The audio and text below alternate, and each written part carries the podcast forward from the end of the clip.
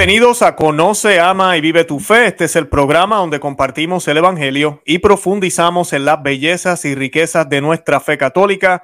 Les habla su amigo y hermano Luis Román y quisiera recordarles que no podemos amar lo que no conocemos y que solo vivimos lo que amamos. Y en el día de hoy tengo invitado e invitado de lujo. Tengo dos grandes invitados. Tengo al cardenal Juan Sandoval, que para mí es un honor tener de nuevo aquí en el programa.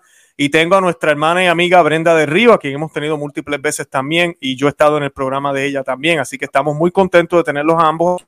Y hoy vamos a estar hablando de un tema muy importante que le interesa muchísimo al mundo católico. Vamos a estar hablando de la dubia o de las dubias, ¿verdad? De las dudas que fueron sometidas o, o fueron entregadas al Papa hace ya un tiempo. Se recibieron unas respuestas y ahora los cardenales han decidido reformular sus preguntas de nuevo.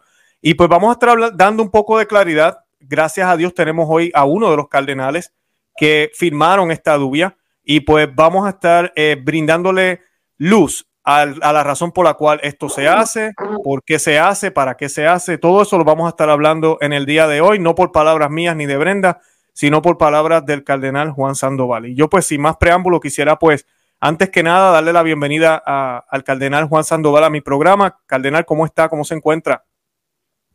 Muy bien, Luis, para servirte a tus órdenes. Gracias, Dios lo bendiga. Brenda, ¿cómo te encuentras? Muy bien, encantada de estar con tu audiencia. Excelente, qué bueno, perfecto. Tenemos un poquito de, tardanza con la señal, pero se escucha, se, ve bien y se escucha, sino que hay un poquito, varios segundos yo hablo y como que a ustedes le llega el mensaje luego, eh, pero no hay problema, está muy bien. Perfecto, entonces la primera pregunta, Luis, por favor. Pues quería preguntarle al señor cardenal, eh, ¿por qué se unió a los otros cuatro cardenales? ¿Cómo, cómo sucede esto? Porque fui invitado. Padre para unirme. Y como el tema era muy importante para el bien de la iglesia, acepté con mucho gusto.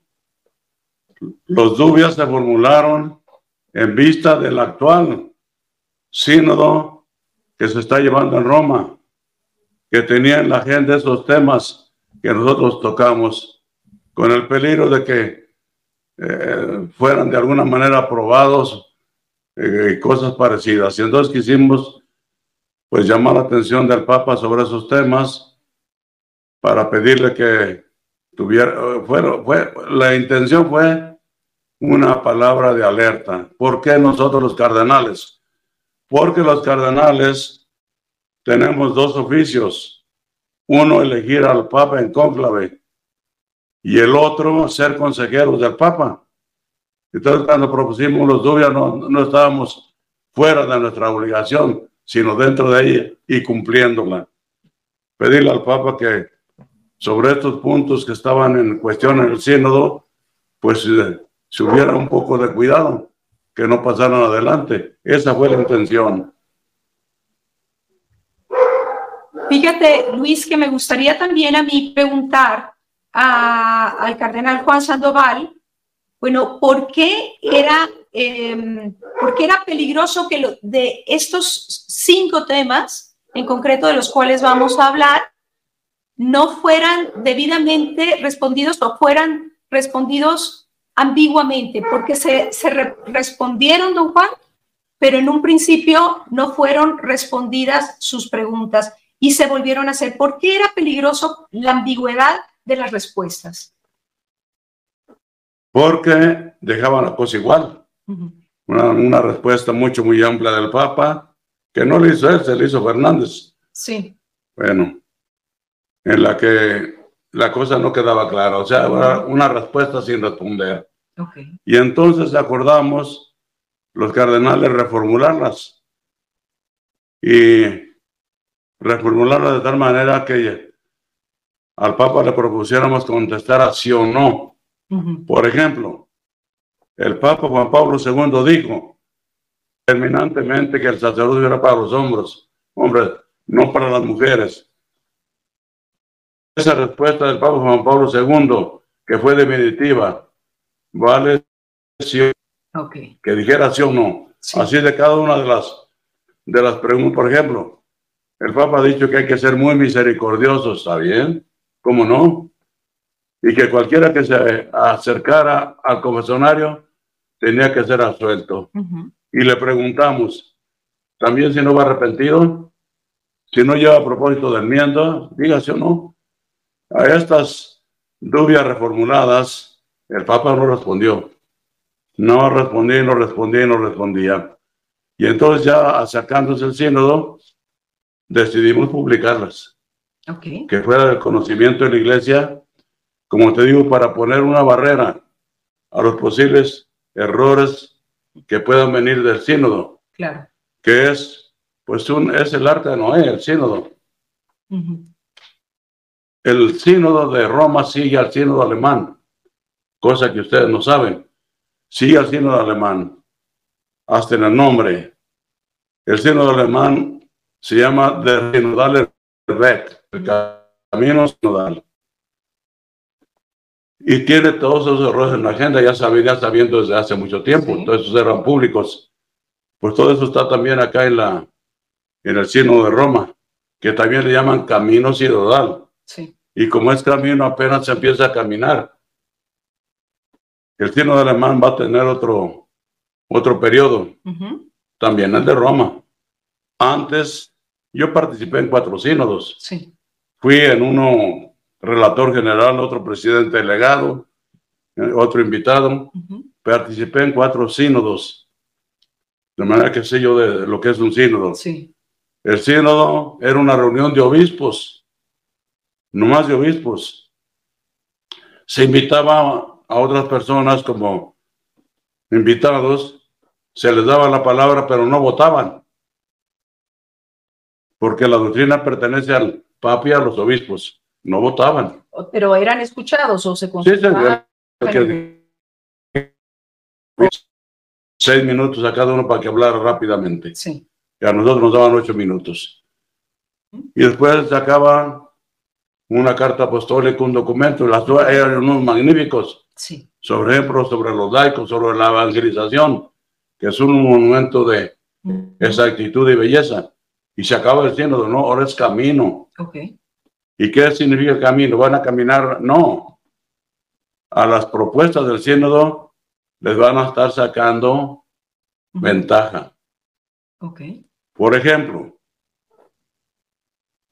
que no hay que discriminar. Y ahora el sínodo ha dicho el Papa y lo dicen también los alemanes, debe invertir la pirámide. ¿Cómo sería eso? Bueno, que no sea la jerarquía arriba, sino arriba el pueblo. Que esté arriba el pueblo. Y el pueblo compuesto de obispos, sacerdotes, laicos, laicas, monjas, invitados también indiferentes o retirados o no creyentes, todos ellos deben opinar, porque ellos son la iglesia. Y la jerarquía está a servicio, no es la que manda, no es la que gobierna. Cristo dejó el poder de enseñar, de, santificar y de regir en la caridad a los obispos y al Papa. Y ahora no, ahora es todo el pueblo. Se quiere democratizar. Y entonces el camino significa que de esos principios fundamentales de democratización se van a ir sacando consecuencias. Por ejemplo, si todos somos iguales, ¿por qué se le niega el sacerdocio a las mujeres? Si somos iguales. ¿eh? y cosas parecidas, ¿no? Es el peligro está en el sínodo. Y lo que pasó, pasó, ya les dije cuál fue el camino de los Dubia. Okay. Lo propusimos al Papa, contestó en forma muy vaga, lo reformulamos para que era sí o no, no contestó, y en víspera del sínodo tuvimos que publicarlos. ¿Y recibieron la respuesta? La respuesta hecha por Fernando también muy vaga, que no es respuesta. Okay. Entonces, así, quedan, así están las cosas. Pero ya lo importante no son los dubias, eso ya es historia. Comenzamos desde, desde julio a proponerlos. Ahorita lo importante es el sínodo que se está celebrando. Y que estén atentos, ¿Eh? y que estén atentos todos los obispos. pues sí, que estén atentos todos, los que sean de buena línea, que defiendan la ortodoxia, la fe y la moral como, como han estado siempre en la iglesia. Ahora se insiste que la iglesia es sinodal, la iglesia, la iglesia no es sinodal.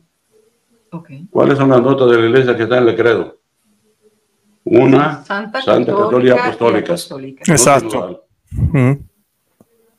Espérate, espérate. Se, se celebró el Concilio Vaticano II. El documento fundamental que formuló fue sobre la iglesia, ¿eh? la Lumen Gentium. Sí. Dijo allí que la iglesia sinodal ese documento, ¿no dijo? No.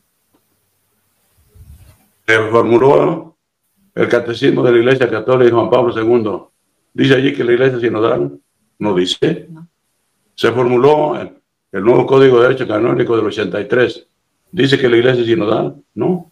Entonces, ¿cómo es que la sinodalidad estuvo por dos mil años escondida, que no se la conocía? Y ahora la iglesia sinodal, la iglesia sinodal, la iglesia sinodal, ahí está el peligro. ¿Y en las eh. Sagradas Escrituras, don Juan? Bueno, en las Sagradas Escrituras no está la sinodalidad. El Señor dijo que había comunión de amor y también en el apostolado vayan de dos en dos. Sínodo viene del el griego, sin en griego significa con. Y o dos. O du, camino. Significa caminar juntos. Okay. Eso es caminar juntos. Pero no significa democracia. Ni que esté arriba el pueblo y abajo la jerarquía.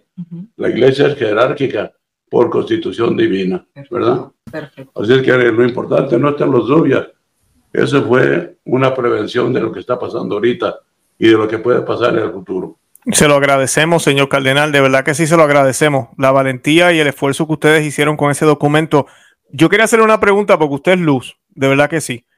Las bendiciones a parejas homosexuales, ahorita mismo esto de la homosexualidad está dividiendo la iglesia increíblemente. Yo le he dicho a mucha gente... Algunas veces ya han aprobado ya. Sí, exacto. ¿Qué, ¿qué, debería pasar, Cardenal? no sé por qué no se pueden aprobar. Porque la unión homosexual es pecaminosa. Y una unión pecaminosa no la puedes bendecir. Es pecaminosa. Otra cosa fuera si fuera un homosexual él solo. Padre, échame una bendición a ti para que te arrepientas, Dios te perdone, ¿no? Pero él, aquí es decir la pareja, que es un remedio del matrimonio fundado por Cristo y por Dios en el paraíso, hombre y mujer. Esa es la razón.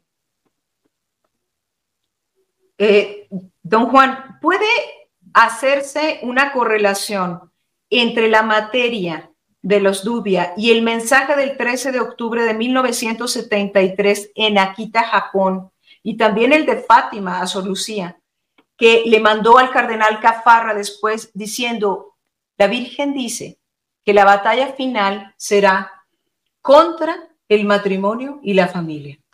Yo creo que sí, yo creo que sí, desde hace tiempo se viene tramando un ataque a la, a la humanidad y a la iglesia y a la familia. Se viene tramando con esta cosa de la homosexualidad. El Papa Juan Pablo II, santo, para mí, profeta, dijo, por motivo de la familia habrá persecución en la iglesia. Y, y tal vez cruenta, lo dijo, tal vez con derramamiento de sangre. Entonces, en, estas, en este punto el diablo está empeñado en acabar obra, con la obra de Dios, con la homosexualidad que se pretende, acabar con la familia. Sí. Los homosexuales son estériles, por supuesto, como los machos y las mulas, ¿verdad? que son híbridos. Luego se les va a dar el derecho de adoptar. ¿Para qué? Como ellos no tienen hijos, para que hagan más homosexuales de los niños y vaya creciendo.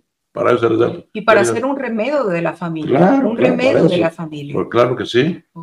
Luis, ¿tienes otra de las preguntas? Adelante. Sí, gracias, Brenda. Eh, una de las que también divide bastante a la iglesia hoy en día es sobre la comunión a divorciados vueltos a casar, eh, señor cardenal. ¿Cómo, ¿Cómo la iglesia se supone que apoye, no apoye, brinde tal vez esa, ese amor materno a estas personas, pero correctamente, sin contradecir el Evangelio? ¿O deberíamos darle la comunión aunque estén en segundas nupcias? Mira, los que están en unión libre o en, o en adulterio, sobre todo los de adulterio, están en pecado mortal. Los, de, los que un casado que se junta con otra una casa junta con otro está en adulterio. ¿Y qué dijo Cristo?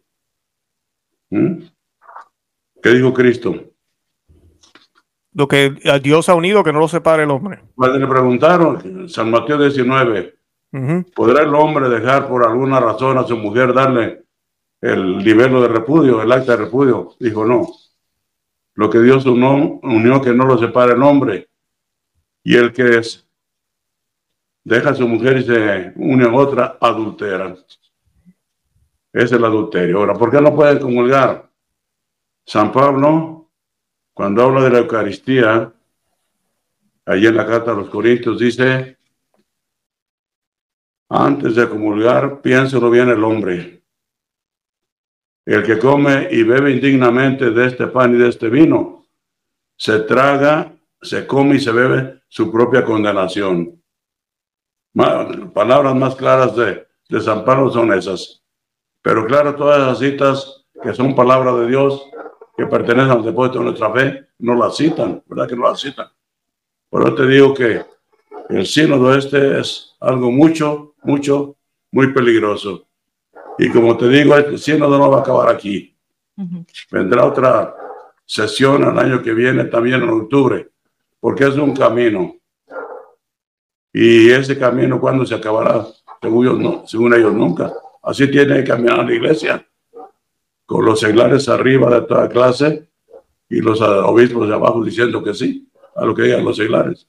Esa es la iglesia que quieren. Sí. Es la iglesia que quieren destruir. Es la iglesia que quieren destruir.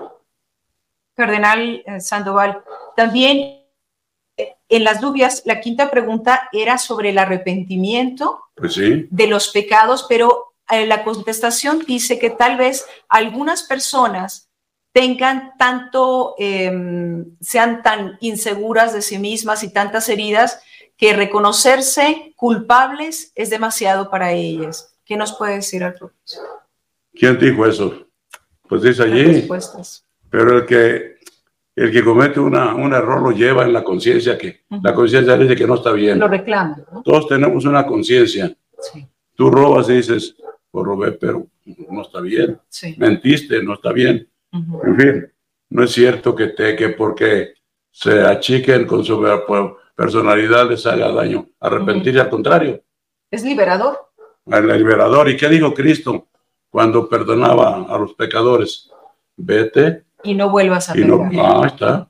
No Y vuelvas. el arrepentimiento se trata de ese dolor y de ese propósito de no volver a pecar. Ujú. Y el que se arriba allí sin propósito, bueno, uno roba. Y le dice al padre, me, me acuso padre que robé tanto y más tanto. Y voy a ir la semana que viene al, al SAMS y ya échele de, de una vez lo que voy a robar la semana que viene. Ujú. Ujú. Deme el perdón de lo que voy a robar la semana que viene. ¿Qué tal? Pues que es el sacramento de la penitencia, un, un juego, una burla o qué. Pero Nunca la iglesia dejó de decir que el arrepentimiento se necesita para el perdón de los pecados. Ahora es una novedad. las condiciones, ¿no? Las condiciones. Es este examen de conciencia, ¿no? Dolor de los Dolor pecados, de los pecados. propósito de propósito enmienda, del me- del- confesión íntegra y Ajá. cumplir la penitencia. Así es, Esas son las cinco condiciones de la, de la absolución. así es. Luis, tú tienes otra pregunta. Sí, quería aprovechar, eh, hablando de ese tema, eh, señor Cardenal, eh, también aquí aplicaría, podríamos decir, ¿no? Las parejas vueltas a casar, si dicen, yo quiero que me perdonen por el pecado que estoy cometiendo, pero si no hay un propósito de dejar de estar juntos o de, o de ¿verdad? No, no tener una relación marital, vivir como hermano, tampoco pudieran recibir la, la- la absolución, ¿correcto? ¿Cuál es la pregunta? Que no, La- si no la- pueden recibir o confesarse, si no se pueden confesar los que viven juntos. No pueden confesarse. No pueden confesarse. No pueden recibir la solución. Claro, si no llevan propósito de enmienda, si siguen juntos, si siguen juntos pecando, no pueden confesarse, no pueden comulgar, están en pecado grave. También ustedes hicieron, los cinco cardenales, eh, don Juan Sandoval, una pregunta sobre el sacerdocio común de los fieles y el sacerdocio ministerial. También, ¿A qué se refirieron? Pues que como dicen que por el bautismo todos somos iguales y que el bautismo nos santifica con Cristo, profeta, sacerdote y rey, pero el Concilio Vaticano II dejó, dejó muy claro, el sacerdocio ministerial de los ministros, obispos, sacerdotes y el sacerdocio laical, se llama, sacerdocio laical, difieren no de grado, sino esencialmente. Difieren esencialmente. ¿Para qué es el sacerdocio ministerial de los sacerdotes y obispos? Para predicar, para administrar los sacramentos y para regir al pueblo de Dios. Y el sacerdocio los fieles, ¿para qué es?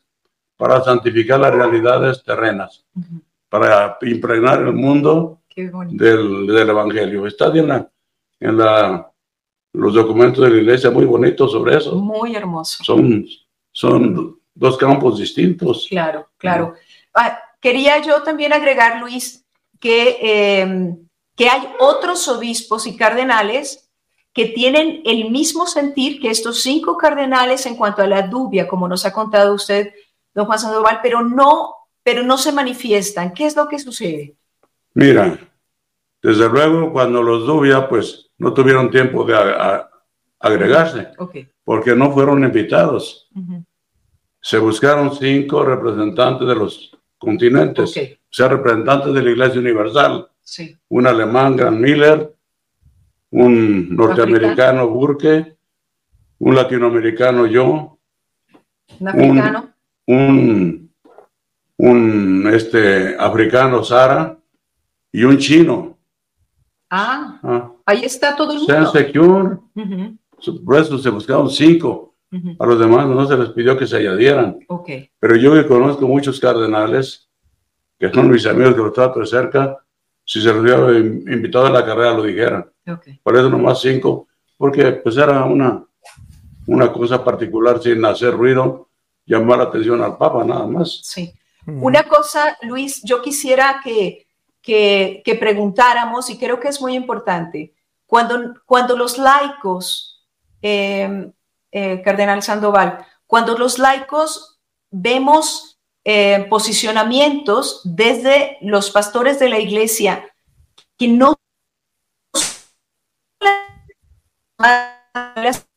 la propia iglesia, el catecismo, las sagradas escrituras nos han enseñado desde pequeños poner en duda que algo está sucediendo, que algo peligroso está sucediendo a la iglesia a la que amamos.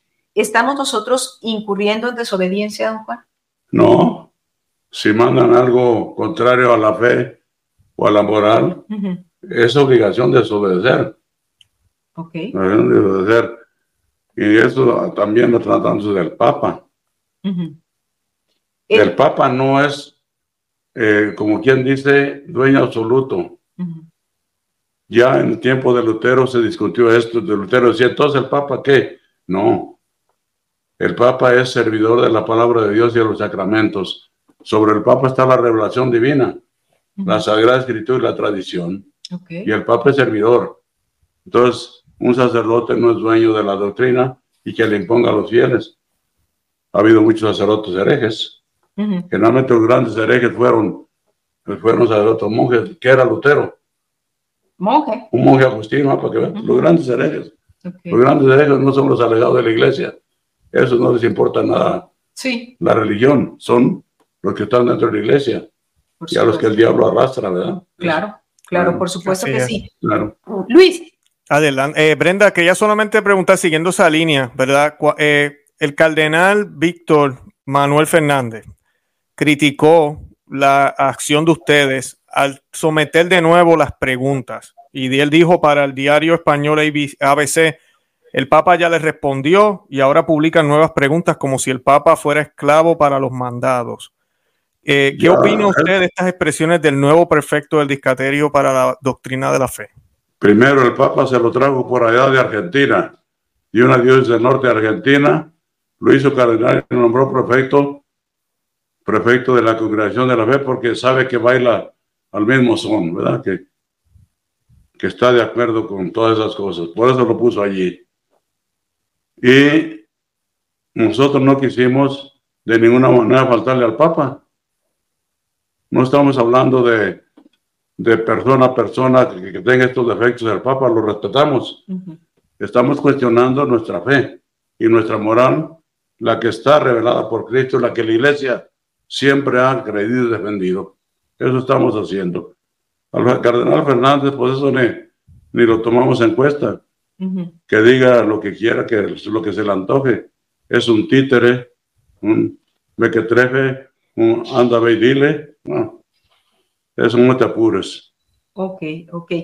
Eh, don Juan Sandoval, el, la influencia que puede tener estos temas de discusión en el sínodo que se está eh, sosteniendo en este momento, ¿cree usted que puedan afectar la, la moral, la interpretación de, de, los sacerdotes ministeriales? Claro que sí, porque muchos no están informados, muchos no, no, saben realmente teología, lo que estuvieron en el seminario se les olvidó.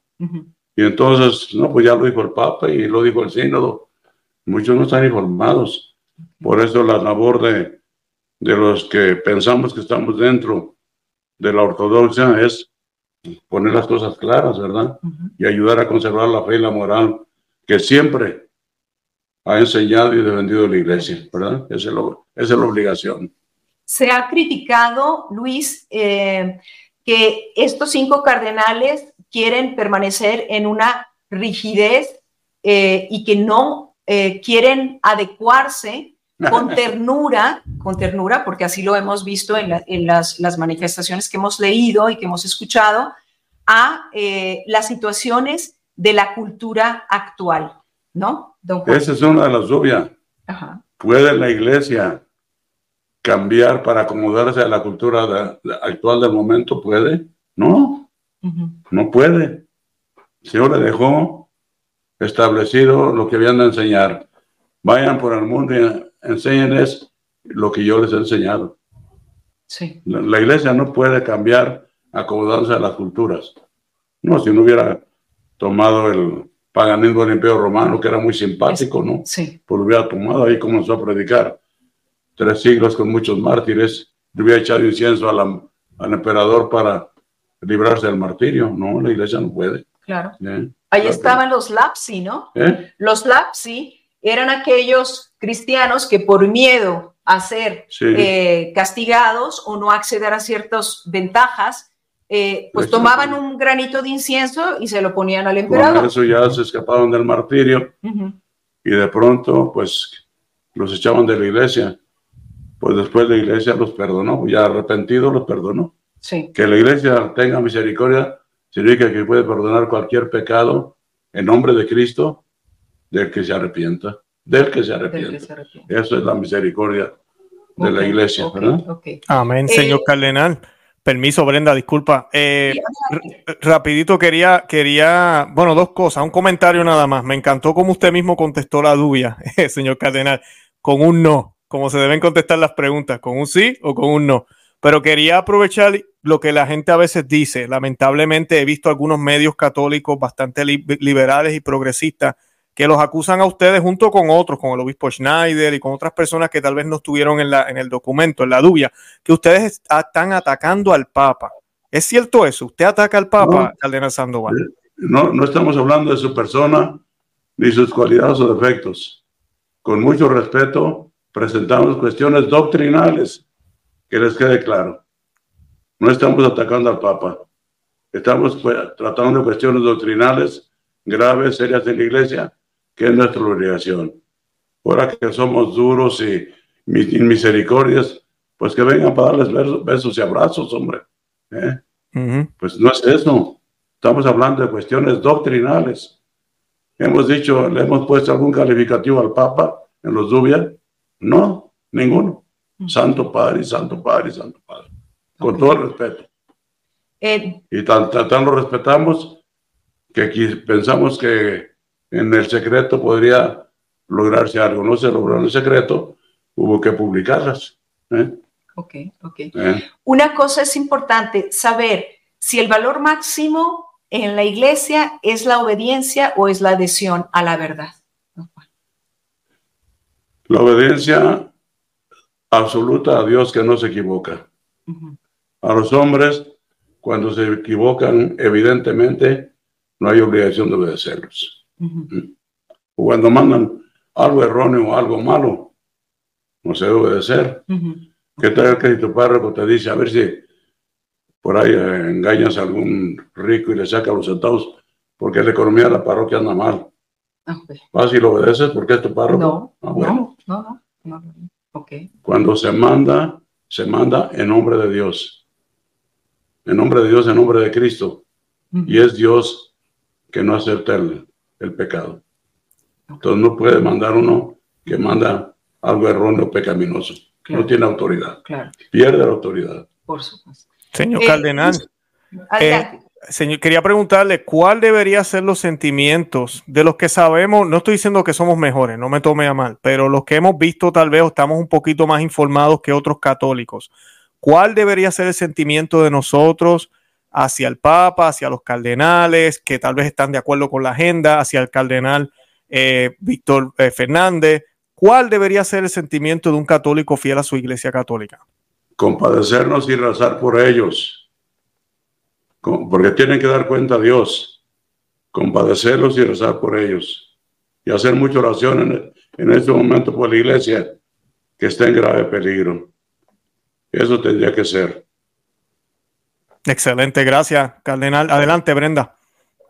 Sí, yo eh, para ir cerrando, pues simplemente decir que sí, muchos católicos eh, nos hemos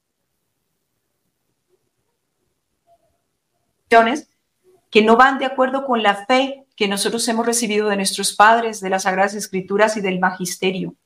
Y que sobre todo nosotros debemos de orar, como dice el cardenal Juan Sandoval, pero también exhortar, exhortar a aquellos que nos están escuchando, viendo, que, que van a llevar adelante este programa, lo van a compartir, a ser santos yo creo que ese es el compromiso, don Juan, ¿no? Que siendo santos es como mejor beneficiamos a la iglesia. Pero también tengo una última pregunta de mi parte, Luis, al cardenal Juan Sandoval. Se ha tratado de infiltrar a la iglesia desde dentro, don Juan, desde hace años. Está infiltrada desde hace mucho tiempo. eso, eso no se puede negar. Uno a veces sabe de personas en altos cargos de la iglesia infiltrados. No lo publica por respeto, por lo que sea, pero uno lo lamenta profundamente, pero que esté infiltrado, esté infiltrado.